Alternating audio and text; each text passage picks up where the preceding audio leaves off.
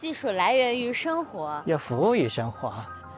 欢迎来到我们的走路播客《Dave More Life》，一起散步吧，一起散步吧。我是五花肉，我是迪西。今天我们要聊一聊什么呢？嗯，因为最近的一个事情是上一期的那个心理。心理的那个一期，然后迪西配了一个封面图，嗯，我就问迪西这个封面图是什么，因为很卡通，是一个呃笑着脸的比较温柔的长发女孩，抱着一个和她很类似的，但是有点呃邪恶的一个女孩，嗯，然后迪西就跟我说这是一个叫蔚蓝的游戏，对，就给我讲了一下，我就想起来他给我讲很多道理都是从游戏。游戏去讲的，然后这个认知跟我对于游戏玩物丧志的认知 是有很大冲突的，是有很大冲突的。因为我们那会儿像村里比较从事应试教育的话，就非常抵制打游戏的。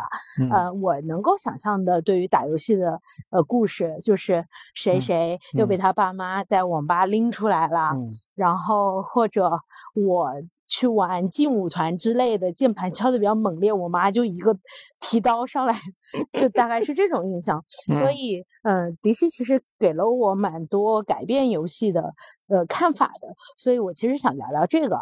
其实游戏这个主题就是蛮大的。嗯。呃，然后先回到刚才那个游戏吧，就是蔚蓝这个游戏。嗯。其实讲的是一个小女孩爬山的故事。嗯。然后那个邪恶的小女孩，就是她心中的另一个自己。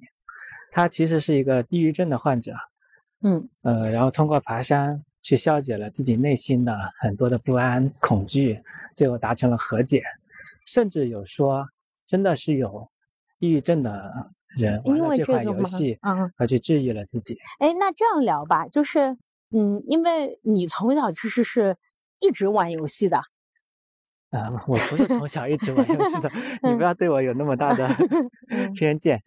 嗯，我这么去讲吧，其实男孩子，尤其是像我们这样的八零后，嗯，都会对游戏。哎，你你八零后啊，你你这样的八零后，嗯，八零后或者是九九零后吧，嗯，因为电子游戏的历史发展就是在这个时候慢慢的成熟起来。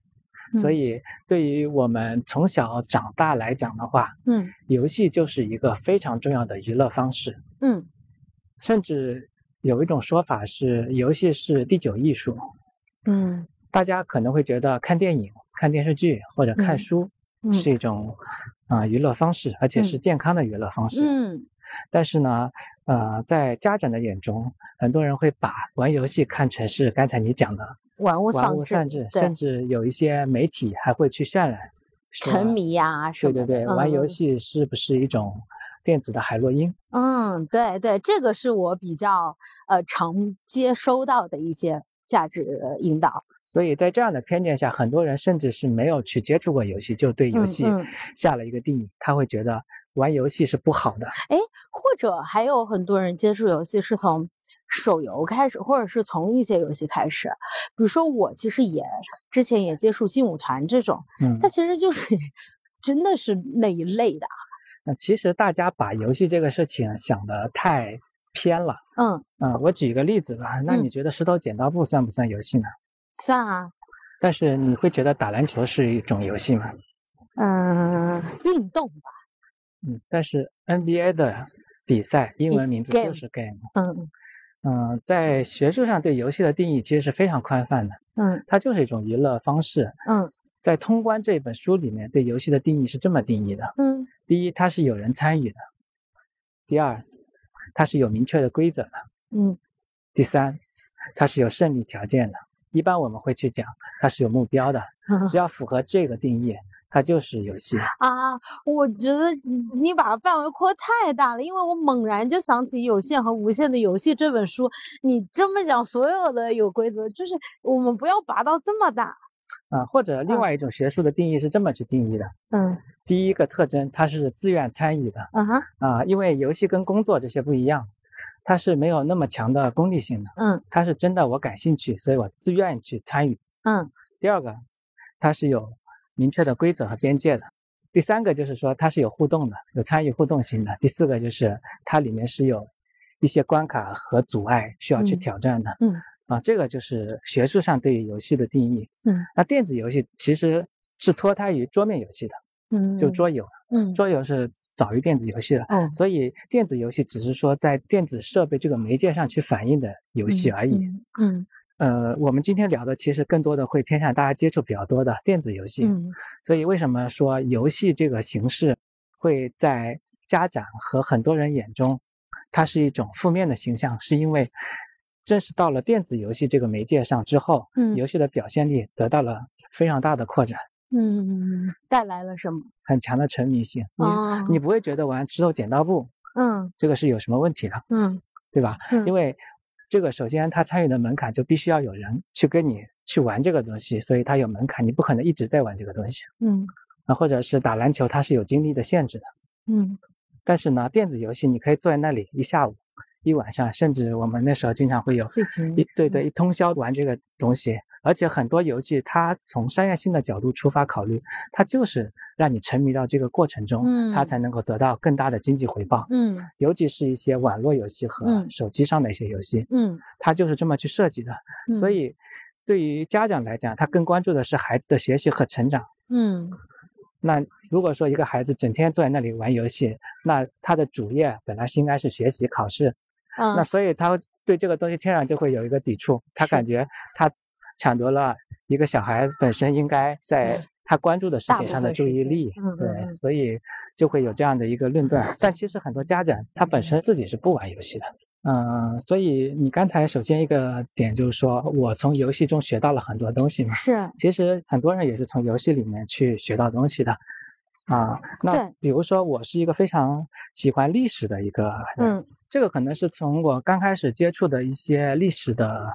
呃，小说像《三国演义》这些著作开始，但是呢，把这些兴趣去加深，很多真的是通过游戏。就那时候有什么游戏？呃，《三国志》有一款游戏叫《三国志》，在国内也是很有名的。嗯。呃，这款游戏的主要的玩法就是收集各种三国 历史上的武将，然后去统一三国。嗯。呃，所以玩这款游戏会让我对于书本里面或课本里面反映出的这些三国的武将的形象有一个更立体的了解。嗯，所以你会对当时的故事会有更深的一个呃兴趣。嗯，呃，我觉得这个是游戏对于学习来讲非常重要的一个。哎，这就是所谓的寓教于乐吗？对，其实玩是最高级的研究。嗯。这句话是谁说的？你知道吗？谁？爱因斯坦说的。哦，所以我突然想起他那个拉下吐舌头的那张照片。对，因为科学家他们去研究一些东西的时候，对他们来讲可能就是在玩。他对这个事情感兴趣，所以他会投入极大的热情，嗯，去做这件事，就像我们做迪摩丸一样。对，因为我们感兴趣嘛，我想把这个东西做得好。当你有这样的一个很强的自愿参与性的时候，你能够把一件事情做得更加的极致。嗯，哎，这个是是整个的，呃，一个是刚刚聊了，嗯，很多人觉得游戏不好，是因为，呃，一个是认知上，嗯，就是最开始对于游戏的一些判断是从某一些，呃，比较沉迷的或者怎么样的游戏开始的，然后呢，以及是实际的，呃，这个身份。比如说学生或者什么，他们应该做更重要的事情的时候，呃，花了大量的时间在这个上面导致的一些情况。那我们能不能聊的具体一点？因为其实我想聊的具体一点。嗯，我从接触你来改观游戏，其实是很具体的一件一件的事情。嗯，比如说你会在我很暴躁的找路、找目标找不到的时候，跟我说，我们就用一种塞尔达的 心态来找找路，或者我们来花这个时间。所以我想更具体一点的聊啊，比如说对我影响最深的几款游戏。嗯。那你其实会经常说，呃，我的很多的人生观是通过游戏去塑造。对，这我觉得比较神奇的，因为我大部分的是通过这个 看书或者生活经历本身。你接触什么多，就有什么东西来去塑造你。它其实就是一种输入方式。看电影多的人，电影就会去塑造 他。不要再拔飞，再收回来。那我那回到游戏吧。那我们今天把这个话题收窄一点啊，因为游戏这个命题很模糊。那就说你最喜欢的。嗯，几个游戏，嗯，最喜欢的几个游戏的话，就跟你问我最喜欢吃的是什么这个问题，其实蛮难回答的，很难说。呃，我今天就马上给你一个最喜欢的，而且某一个时刻你喜欢的音乐和电影也是。那或者说，在你比较重要的时刻，嗯，给你带来一些东西的游戏是什么？嗯，我就从小时候开始吧，慢慢把这个时间线去讲，就是说对我的人生影响很大的一些游戏。嗯，啊，首先我人生中在小时候影响最大的一款游戏叫《大富翁 》。啊，对，嗯，大富翁是对我来讲影响非常深远的一款游 戏。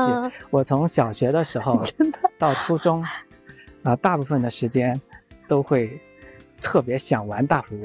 那大富翁是什么，我就不具体讲了，因为大家应该都知道。嗯，那为什么这款游戏对我影响很深呢？因为我小时候是寄宿的，嗯，所以在寄宿的时候，你呃没有什么其他的娱乐方式，嗯，大家聚在一起干嘛呢？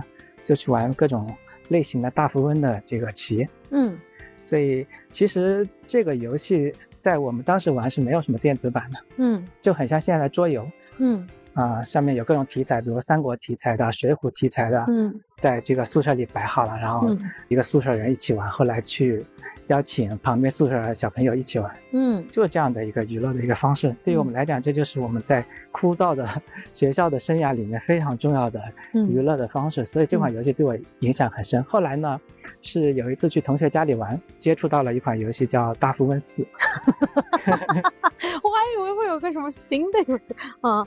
哦，当时对我来讲是非常有冲击性的。嗯，呃，因为我们在。寝室里面去玩的这种纸面版的大富翁游戏，它一般来讲，因为纸面上道具的限制，它的规则是比较简单的。嗯。但是通过计算机这个媒介，就是在电脑上玩的话，它有非常复杂的系统，有各种道具，甚至可以炒股票。嗯。啊，还能做很多很多的一个事情，所以这款游戏对我的冲击是很大的。后来接触这款游戏之后，我们还在就小学的时候自己会去画画，去制作自己想要的大富翁。超市里买到的，市场上买到大部分都已经没有办法满足我们的需求了。嗯嗯嗯。呃，我们当时甚至还做扩展对自己自己做了一款，啊，模仿大富翁四的游戏，自己画，然后去做。我们当时，呃，甚至还成立了小的工作室，跟同学一起还卖过钱。哇塞！就自己去创造这样的一个游戏，非常的有意思。嗯。啊，大富翁是对我来讲童年非常重要的一个，嗯，跟小伙伴。嗯，娱乐的方式，它甚至贯穿到了高中。哎，怪不得任天堂最近出了那个你那么热情的邀请，天天叫着要玩。哪个游戏？大富翁呀。大部分不是任天堂的游戏，大部分是台湾公司出的游戏。那就任天堂 Switch 上可以玩嘛？啊，对对对，就是，呃，感觉虽然现在大富翁也出了好多代了，最新是大富翁十嘛，嗯，但游戏的基本的乐趣。还依然是保留着。现在来去讲的话，大部分游戏做的其实很不精致，嗯，也有点落伍了。哎，我也我小时候在电脑上玩过大富翁，就是小学的时候，嗯，呃，暑假会有一周在上海的亲戚家，然后我们就会几个人在电脑上玩大富翁。所以当时今年又重去玩的时候，那个音乐一起来，就感觉基因动了，就是对很多的经典的游戏，尤其是像塞尔达或者超级玛丽，嗯，他们哪怕现现在出了已经有几十代了，嗯，经过二三十年了，它的音乐的经典的那个元素，它依然保留着，它能够唤起你小时候那个回忆，嗯嗯嗯，这个是很多的这种新兴的游戏很难去替代的。好呀，我们刚刚说大富翁，直到你高中还在，对 对对对，就高中的时候，呃，在宿舍里面还是玩大富翁。OK，那这是一个嘛？还有没有？它其实带给你的是什么呢？是是。它带给你的那个意义是什么呢？我其实觉得大部分并没有教给我什么东西，嗯，但是但是我觉得，或者说，嗯，游玩这个事情本身就是重要的，嗯，它能够去帮助你消磨时光，这是最基本的。第二，其实就是大部分这款游戏它不是一个人玩的，嗯，它一定是跟小伙伴一起玩的。嗯，为什么我那么喜欢任天堂的游戏？就是因为它有一个理念是大家一起玩，嗯，所以大富翁是一个在童年时期去跟同学们建立感情的一个非常重要的。我们用现代术语讲社交型的游戏。嗯嗯嗯。哎，好，那第二个呢？就接下来一个影响你比较深的游戏。接下来比较深的游戏就是讲我最喜欢的一个游戏的分类。哎呦，体育类型的游戏。我还以为终于要到一个人一座城的游戏了，没想到。嗯，体育类型的游戏是对我人生影响非常深远的游戏。嗯，为什么我那么喜欢体育类型的游戏？我已经从你的语速中感觉到了激动啊！你继续。因为呃，从中学开始我就对各种运动产生了很强的兴趣。嗯。啊，你也知道我是一个奥林匹克的。对，狂热，对爱好者，嗯，各种体育运动我都非常有兴趣去做，所以基本上体育类型的游戏我都会有接触过，嗯，啊，哪怕我没有那么多时间去玩，我也会有兴趣去了解一下这个运动是什么样子的。对对，当我看到冰球都能津津有味。对冰球、橄榄球，嗯，冰壶，只要是跟运动相关的，我都很感兴趣。因为在上中学，就是初中和高中的时候，开始对足球、篮球产生兴趣，也会有自己喜欢的球队，嗯，所以你就会有一个非常天然的兴趣点，嗯，你很想去试着去玩一下你很感兴趣的球队，嗯和球星，去操纵他们，嗯，虽然他们现实中。可能没有办法取得很好的成绩，但要通过我自己去操纵他们，去模拟成为一个球员或者是一个球队的经理，嗯，这种体验是男孩子的一个梦想。嗯嗯嗯，对，所以你感兴趣一件事情，然后你就会去想要去扮演里面的角色。嗯，这个其实是游戏的一个非常重要的特征，就是为什么现实没有办法提供的东西是通过游戏来去模拟呢？因为游戏是一种，啊，很多游戏啊。嗯，是现实的抽象。嗯，怎么突然又深刻了起来？还没聊体育游戏，怎么又……嗯嗯，其实很简单，聊这个其实是说每个人在这个阶段玩的游戏都会不太一样。嗯嗯，为什么说有一些游戏你觉得很好玩，对别人来讲他根本碰都不想碰？因为这个题材你不感兴趣。比如说你比较喜欢啊，Just Dance。嗯。因为你比较喜欢跳舞。嗯。他就基于这个题材去做的。嗯。啊，有些人比较喜欢日本文化。那么我会给他推荐的就是如龙，如龙，嗯，对他就会很喜欢，因为他对日本的文化的还原就很好。喜欢美国文化的，那就是 GTA，GTA，GTA，嗯，对，所以游戏的题材是非常重要的。就是体育类型的游戏，为什么我那么感兴趣？就是因为我很喜欢体育运动，嗯，所以我在那个时候结交的朋友，包括现在非常要好的朋友，都是打 FIFA，打 FIFA 到现在还在打。所以，哎，但为什么没有朋友跟你打二 K 呢？二 K。二 K 也有呀，谁说没有哦，OK。NBA 二 K 还有啊，FIFA 啊，其实那时候还有实况足球，都是足球类型的游戏。对对。就是我们那时候在高中时候，也是一种非常重要的社交运动。嗯，哎，其实跟你一起会打这些游戏的人，大抵也会跟你一起打球跟踢球。对。对吧？对对对对。所以这些游戏其实它本质的乐趣都是说，嗯。可以跟朋友们一起玩，对，加深朋友的友谊。这个就是，其实就是回到你刚刚说的，它是现实的映射嘛。因为呃，你们也是平时在现实里也会一起，但有一点不太一样啊。嗯，是有一些人只看球不踢球，不打球，但也会对这个东西感兴趣。这个没有关系，因为我们说我喜欢篮球，不要求生欲这么强，嗯。不用那么完备性。好，那就是第二个分类是这个体育类的。体育类其实也跟第一类差不多，也是大家因为兴趣，然后很多人一起。嗯，可能还不太一样。为什么？大富翁真正的兴趣就是想跟人一块儿玩游戏，嗯，就跟你打扑克牌这些乐趣是一样的。然后到了呃运动类是升级了一个你你本身的。对，就是我本身我对这个东西感兴趣，我想去扮演它。明白，明白。嗯，那嗯再然后呢？嗯，再然后的话就是，呃，还是中学时期吧。中学时期很忙哎。对，中学时期，其实那时候也是很多人玩游戏最多的那个时候。嗯。我们在上初中、高中的时候，网吧开始流行起来。嗯。所以在那个时候，你就会接触到非常多的网络游戏。嗯。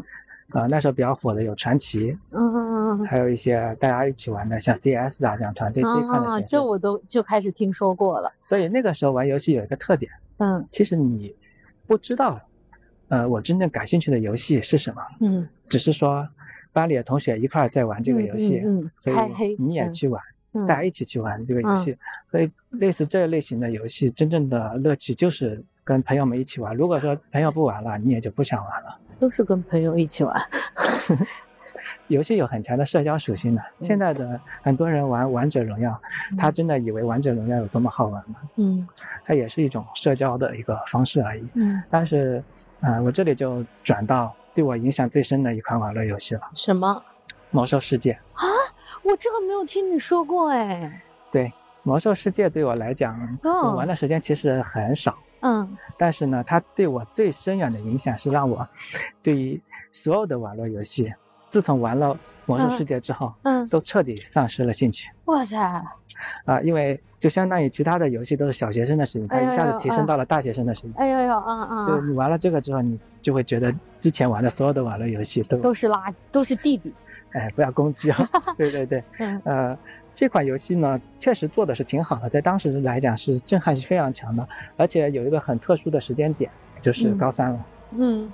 我是在高二的暑假，对，呃，玩了比较长时间的 《魔兽世界》，很关键啊，这个时间啊。对，呃，其实家里对于我玩游戏的态度一直是比较宽松的，对，基本上不怎么管我，嗯，所以我在高中时期每次放学回家都会在家里玩游戏，嗯，啊，家里也不怎么管。但是呢，到高三有一次模拟考结束，嗯，呃，那一次成绩出的不是特别好。嗯，所以老师就把家长叫过来聊了一次，嗯，然后家里就定了个规矩，嗯，高三期间呢就不要玩游戏了，嗯，啊，所以不不太好是什么？落了多少？就没考到第一名嘛。OK，我靠，像我们这种考不到级的真的很刺耳。这个 OK，所以高三这段时间我就没有游戏玩了，嗯，呃，但那时候呢，我又是刚刚接触了这么好的一款游戏，嗯。就是我人生中接触到的最好玩的游戏了，嗯，所以我那时候就是通过买各种的游戏杂志，去缓解自己想玩 这款游戏的这种焦虑的这个心情，嗯，所以那时候高三期间确实没有怎么玩游戏，嗯嗯，都是买各种游戏杂志，然后翻来覆去的看。那现在我家里都还有这些杂志，你都看到已经翻的已经有一点，嗯。呃皮都掉了，嗯，就是通过这种方式去转嫁自己对于游戏的。啊，就转移坠子啊，转嫁，转移转移，啊，去缓解吧，就就只能通过这样的一个方式，嗯嗯，然后玩乐游戏有一个特点，嗯，你一段时间不玩了，也不想玩了。嗯，还是很想玩的，嗯嗯，不是说不想玩了。那什么？高三结束的时候是对我整个的影响非常深的一个时刻。对，因为你说你不玩了。对，高考那段时间，就是马上即将高考结束的时候，我当时的对自己高考结束的一个想法是，等高考结束了，嗯。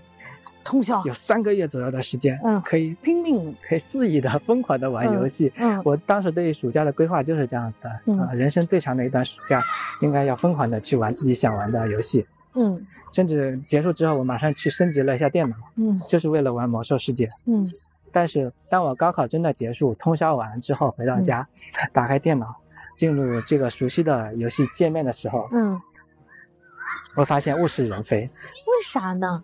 因为你一年不在了，之前一起玩的小伙伴，他都已经遥遥领先于你了。网络游戏它是讲究一种啊呃练级，呃不仅仅是练级，它就是呃随着时间的变化，它有更新的装备，你就会跟不上这个进度。你用现实的比喻就是你落伍了，嗯，然后你之前玩的那个服务器也已经啊重新合并了，因为一些服务器的调整，你之前。熟悉的那些人都不在了。哦。你玩这款游戏，你感觉还是一样的游戏，但是完全找不到之前玩这款游戏的任何的动力了。嗯。啊，我那个时候就放弃了游戏。哇，哎，哎呀，我我我其实特别想马上切你下一个点啊，因为从我认识你开始，你就是玩不社交的游戏的。就是我大部分概念是这样，对，就是一个人在一个世世界里地图里，一个人跑来跑去。我以为你是不喜欢社交类的东西的，或者不喜欢团队一起的东西的。这个其实你刚刚的讲跟我这个认认识都完全不一样。啊，其实人都是有社交性的，嗯，都是会有社交需求的，嗯。其实我下一款对我影响很深的游戏，这个你就不知道了，啊，叫模拟人生。哎有隔离刚开始的时候。但我玩的很少，嗯，我很少去玩这款游戏，你会发现，嗯，但其实这款游戏对我的影响是非常深。哦，我看你只打过一次。我经常是这样子的，有些时候人生迷茫的时候，哇，不知道干什么时候，嗯，我就会打开这款游戏，嗯，啊，因为模拟人生其实是对于真实的人生的一种模拟。我是在中学的时候就开始接触这一款游戏，哦，那个时候对于这款游戏的一个想象是，当我工作了。我上大学了，我应该是什么样子的？你可以通过这款游戏去 提前去体验一下，虽然并不是那么的完整，但是里面是有很强的抽象的。它对于人的需求分为了六种基本的需求，嗯，这些事情是你必须要去做的，嗯，第一个需求是饮食，就吃喝，嗯嗯嗯，啊，第二个需求有拉撒，嗯嗯嗯，第三个需求是保持清洁卫生，哦，就洗澡洗漱，都是满足这一类需求的，嗯嗯，然后第四个需求就是你要去休息睡觉，嗯，你的精力是有限的，嗯，然后第五个需求，这个可能很多人会去忽略，嗯，是娱乐需求。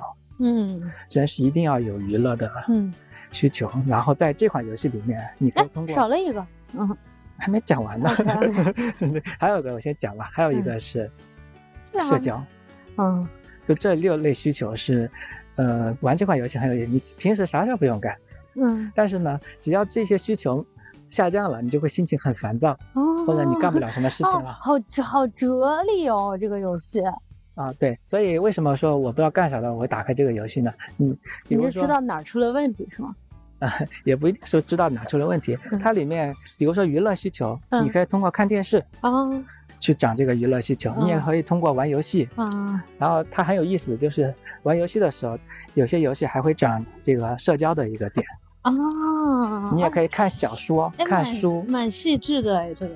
啊，对，所以这个时候你就会发现，其实玩游戏跟看电影或者看书是一类的。那赚钱在哪个里面？赚钱是这个游戏的一个其中的目标。就有些人，比如说你刚开始设定，我就是想要成为很有钱的人，那么赚钱就是里面一件重要的一个事情目标去做。但整体这个游戏没有太强的目标性。OK，就是你先要满足这些基本需求，嗯，然后你才能干其他的事情，才能做得好。嗯，所以。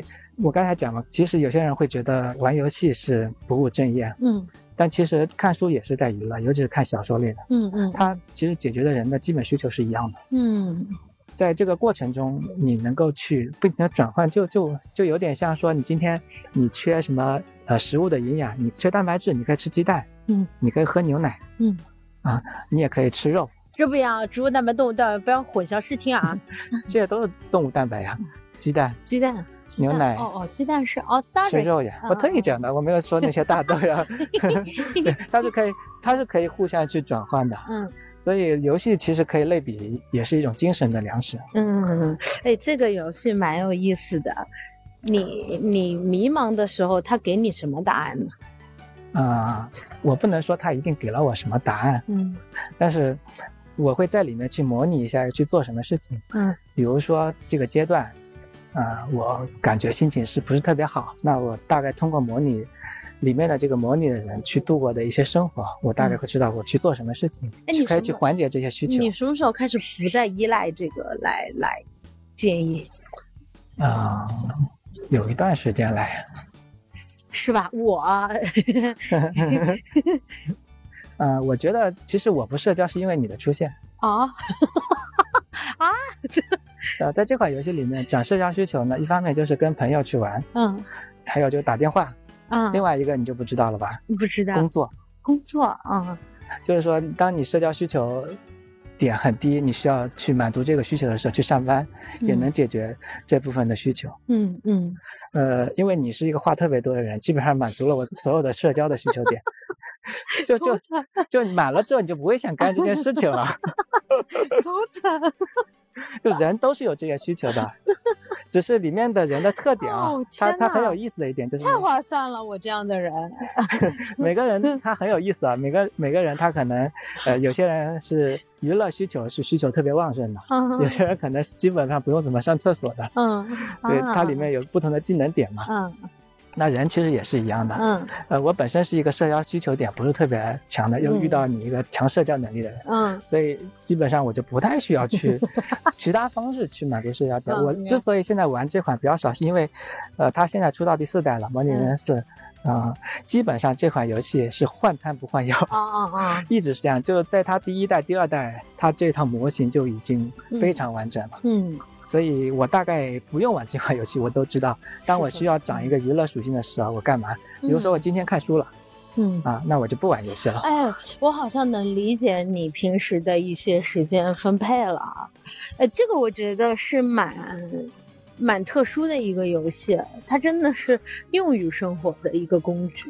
呃，因为这款游戏叫名字叫模拟人生，它就是对你现实生活的一种模拟。嗯嗯嗯，好呀。那那接下来一个呢？接下来就是任天堂出场了。Finally。啊，我之前也说过嘛，我在上大学的时候。基本上已经不玩游戏了，只玩一款游戏，也就是我很喜欢体育运动。我大学的时候是在体育部去做学生活动的，嗯，我最热爱的是体育活动，嗯，所以玩游戏也是因为我比较喜欢体育。但是呢，到大学毕业之后，有一次我就腰酸背疼，就刚参加工作嘛，大家可能会有类似的感受。任天堂出了一款叫做 w 的游戏机，嗯，这款游戏机是可以。拿着手柄做一些体感运动的，嗯，打网球、瑜伽，就啊，对对对，就像呃，就跟现在刚发售的 Switch Sports 啊，在那个时候其实一样的，就画面相对简陋一些，啊，因为这个点我才去买了这一款游戏机。当时的出发点非常简单，我就是想在下班的时候活动一下，避免腰酸背疼，嗯，去缓解这些症状。呃，买了之后给我很大的冲击。它对我的冲击是我之前对游戏的理解基本上呃已经固化了。嗯，啊，我们玩的在之前玩的大部分游戏，并不是因为，哎，我今天很想玩这一款游戏，我了解知道了这款游戏我去玩，嗯，而是身边的朋友在玩什么游戏。去玩这一类型的游戏，对，大家喜欢玩这个王者荣耀，我就玩王者荣耀；大家玩 DOTA，我就玩 DOTA。嗯，其实我没有那么多选择，我不知道世界上还有其他类型的游戏，因为中国经历了很长时间的游戏机的禁令，所以游戏的消息是闭塞的，你不知道有这些游戏。所以这款游戏第一个点就是能够让我知道，原来游戏并不仅仅是你坐在那里拿着一个手柄，嗯，坐在沙发前，嗯啊玩一下午的，它是可以站着。挂着笑容跟朋友们一起玩的，我真的还跟朋友一起。冲击很大的一点呢，之前我们聊任天堂这一期节目也有聊过啊，我的叔叔阿姨们，嗯，我的一些从来不玩游戏的亲戚们，在这款游戏大家玩的非常的愉快，嗯，大家不会觉得这个有门槛，嗯，只要你拿起手柄往前一挥，就跟现实中。啊，挥我球拍是一样的。嗯嗯嗯。啊，所以不是说游戏本身出现了问题，而是说我们并没有去接触到真正的能够让你感兴趣的游戏。嗯，这是对我的很大的冲击。嗯。所以后来，啊，我在这款游戏机上又接触到了像超级马里欧新的超级马里欧这款游戏，你会发现，哎，当时童年的这些小伙伴又以全新的面貌呈现，它居然还在。嗯，他居然还在，我这二十年没有玩过这类型的游戏了，就不知道我我对超级玛丽的印象还是，呃，小霸王上的那个印象，没想到在这个过程中他已经经历了那么多变化，他变成了三 D，这个他可以四个人一起玩，他蛮神奇的感觉。对，就找回了当时童年的那种感受。这个是，但是你长大了，他也长大了，这种感觉。啊，对，而且二十年我没见了。对，哇，好奇妙啊！很奇妙，就很多人没有接触这些游戏，所以他不知道原来游戏是有没那么大的变化了。嗯，这也是为什么 Switch 出来之后，在国内开始是重新流行起来。它算是破圈的一个游戏机。对，其实有很多人可能会跟我当时接触也有同样的印象。嗯啊，超级马里奥原来现在是 3D 了，这么立体了，这么有意思了。嗯嗯。他几十年都没玩，但其实它不是一一次性变成现在这样子的。在这个过程中，其实超级玛丽每一年它都会出各种系列的游戏。嗯，它是经历了一代一代变成现在这个样子的。嗯，所以，呃，我开始成为任天堂的死忠粉丝。对，就是为这款游戏机，所以它不是一款游戏，是一款游戏机带给我。我突然有种感觉，就是你刚刚讲这几几个过程，然后你你喜欢大富翁，喜欢体育，喜欢呃这些呃任天堂，就是。你一旦喜欢，都喜欢的蛮蛮长和深的，因为你到现在其实还是很喜欢这些东西的。嗯，人不都是这样子的吗？啊，还 OK，就小时候你爱吃什么东西，你现在也爱吃。嗯，呃，你是这样的，嗯，我觉得大部分人是 应该跟我是差不多的。OK，好，刚刚聊到已经到了任天堂这个阶段嘛，嗯，然后你是因为呃想去缓解一下身体的酸痛，然后进入到这个里面，发现游戏还可以这样，嗯，然后以及游戏其实很多人不玩。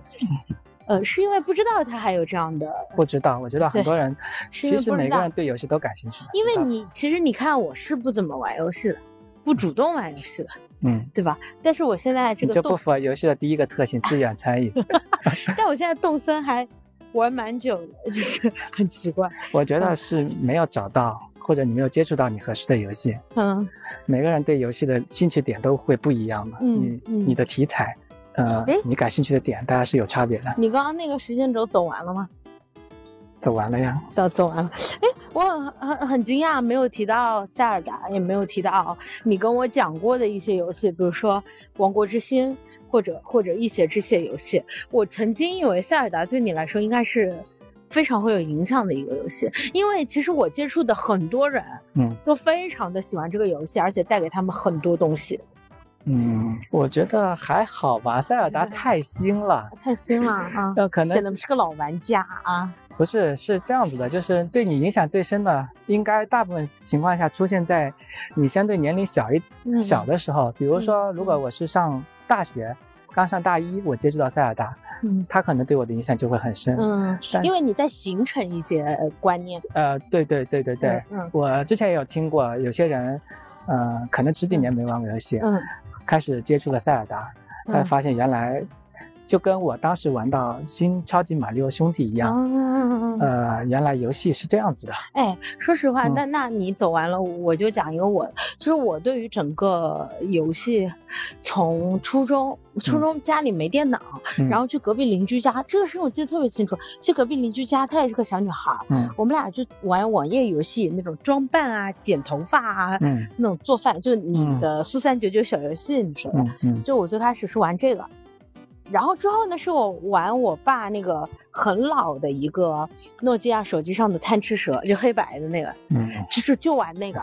之后呢，是上机课偷偷的玩空当接龙啊，呃，手手啊，红都玩过，都玩过，就是上踩地雷呀这种游戏。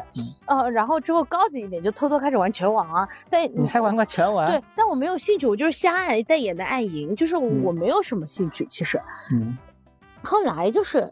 继续跳，我基本上不打游戏，手游是根本不打的，呃，或者节奏的那什么，嗯，神庙逃亡类似，但我也都玩不久，就是大家都在玩，我去看一下。其他的什么王者荣耀根本都没下载过，就没有玩过。最近的一个主机游戏就是玩的最长的，就是这个这个 动动森友会，而且它真的是带给我一些治愈的。嗯，我之前应该也在自己公众号写过，就过生日的时候，这个游戏里，我就对着这几个小动物大哭，或者就是我在觉得很焦虑的时候，我就坐在游戏里的海边听着浪声。包括有时候我问你，我会不会变得很有钱，我会不会获得我想要的东西，这种特别物质欲陷入的时候，你就会提醒我说，你最轻松和快乐的时候，我操，我就怕我又哭了。就是 你你最轻松快乐的时候是最开始上岛就一个。帐篷两个椅子的时候，所以这个游戏是带给了我很多治愈的，但它又是一个不那么复杂的游戏。就是这个游戏带给我的思考，还有我跟你讨论过的，最开始我们就在自己岛上的时候觉得都还不错，一旦去了别人岛，感觉哇，怎么他有这个，他有这个，这个这，然后你回到自己岛上就说啊，我怎么没有这个？这跟现实特别像。对啊，其实我最后要讲的游戏也是动森。哦，是吗？对，最后一款对我带来很大影响的游戏就是《动物森友会》。其实我跟你的刚才讲的感受是一样的。嗯，动森带给我最大的一个变化是，玩了动森之后，或者是因为正好动森是在一个非常特殊的时期发生的，疫情期间。嗯。啊，你会发现我变得。佛了，就我会对于很多之前非常追求的东西开始有了重新的认识。嗯啊，你真正的快乐并不是来自于你有很多的财富。嗯，动森里面现在我们很有钱了。你这个动森里面我们很有钱，这个一定要着重加出来啊。对对对对对。但我们上岛的那一刻。以及刚开始在岛上什么都没有的时光，却是我们最快乐的时光。哎，这是很多人去露营的 心态。对，因为刚才讲游戏的定义里面有一个很有意思的点是。啊，当然，游戏有很多定义啊，这种定义并不一定是最准确的，但是大部分真的完善，嗯，但大部分游戏都是有这样的一个点，它叫关卡设计。关卡是什么？你人生是有很多的关卡，它需要有阻碍的。如果这一款游戏没有任何的难度，你想要什么就有什么，你马上就不想玩了。嗯，它没有乐趣。所以一款好的游戏，它的难度设计是一个很灵魂的东西。那我想拔高聊一个事情，嗯。就是如果，因为我最近真的是很纠缠于一个事情，就是是不是有人可以一直一帆风顺的生活，然后我经受的这些东西到底有没有经受它的意义？就我最近很说服不了自己。但你刚刚提到关卡这个事情，我想说一帆风顺的快乐吗？啊。会很无聊，但我们也无法去揣测说，现在有一一种类型的游戏叫受苦类的游戏，它很难。那个什么《只狼》啊，对，《只狼》还有呃，现在最新的就《只狼》这款作品的。呃，制作人下一款游戏，呃，《艾尔登法环》老头环，嗯，它就是一款非常难的游戏。嗯，呃，玩这款游戏，你基本上就是在不停的死亡，然后在磨练自己的过程。嗯，呃，它的类型叫魂游戏，就是一种受苦型的游戏。你说 听起来好像我的人生。对，但是有些人就是喜欢玩这些游戏。嗯，呃，简单游戏他觉得没有意思。嗯，就之前有人问过。说，啊，制作人，你这个游戏太难了，不大众，大家不太爱玩，嗯，呃，会不会有这些影响？你要不要去调低一下难度，提供一些简单模式嘛？是啊，但是他说，呃，坚决不提供，他绝不妥协。嗯，然后，嗯，现在玩这个游戏的人越来越多了。哎，那那我们收个尾吧。今天最重要的几个 take away 啊，第一个就是说，当你的社交需求没有办法满足的时候，来跟五花肉做朋友，它可以一次性填满你大量的。啊，我们不要 不要搞这种 东西。我们今天要回到我们的主线。我这是第一个嘛。第二第二个，嗯，我们大部分对于游戏的这个错误的感知是来自于。你没有接触到你感兴趣的游戏，或者说你对游戏的认识还是太狭隘了。嗯。呃，我还是把这个东西收一下吧。嗯，就是说，嗯，首先游戏是不仅仅是电子游戏。嗯，有些人不爱玩电子游戏，只是因为他不喜欢用那么复杂的手柄去操作。嗯，他很喜欢玩密室逃脱呀，嗯他很喜欢玩剧本杀、狼人杀呀。想起两个大哥，这些也是游戏呀，对吧？就是游戏它有很多的形式的，你没有接触到你自己感兴趣的游戏而已。然后我们再去讲，我们的听众很多是程序员。嗯，那。我记得你之前有一个问题，就是你有一个面试题，嗯，啊，面试官问你你喜欢玩什么游戏？对，还有你有喜喜欢选是哪个角色？其实我觉得这是一个非常好的问题，嗯，啊，因为游戏是对你现实的一种映射，你喜欢玩什么游戏，它就反映了你现实中喜欢玩什么，嗯，它有一定程度上都是反映这些东西的，呃，任天堂招聘游戏工程师啊，很有意思的一点，嗯，就不是招聘。只爱玩游戏的人，嗯，他的招聘呢是对生活各方面有兴趣的人，比如说塞尔达的制作人青沼，嗯，就塞尔达旷野之息啊，最新这一个制作人，他是木匠出身，嗯，他不玩游戏的，嗯嗯，然后呃，超级马里奥的制作人宫本茂，嗯，他是一个画画的人，嗯，呃，塞尔达这款游戏的灵感来自于哪里呢？来自于哪里呢？他小时候很爱在宫本茂吗？呃，对。塞尔达也是他制作的第一款游戏。嗯，塞尔达理念是自由嘛？它来自于，呃，什么理念呢？是他小时候很爱去山里玩。嗯，他在爬一个山洞。嗯，就刚开始塞尔达就是在各种山洞里面冒险。他想象自己是这样子的一个英雄，去在这样的一个世界里去冒险。嗯，所以这个是游戏真正来源的东西。嗯，好，可以了，准备个收尾。我要去买酸奶。就是你那个问题还没聊完啊？啊，我哪问题啊？嗯，就是那个面试题，是这样子的，就是我自己也在面试的时候啊，面试程序员也会问你有什么兴趣爱好。嗯，我发现有一个很有意思的点。嗯，很多人不会说自己喜欢玩游戏，他明明是一个很爱玩游戏的人。哦，他会觉得这是个不好的。对他会有这样的一个先天性的哦，天哪，心理我能理解嗯，但其实。我觉得是大可不必。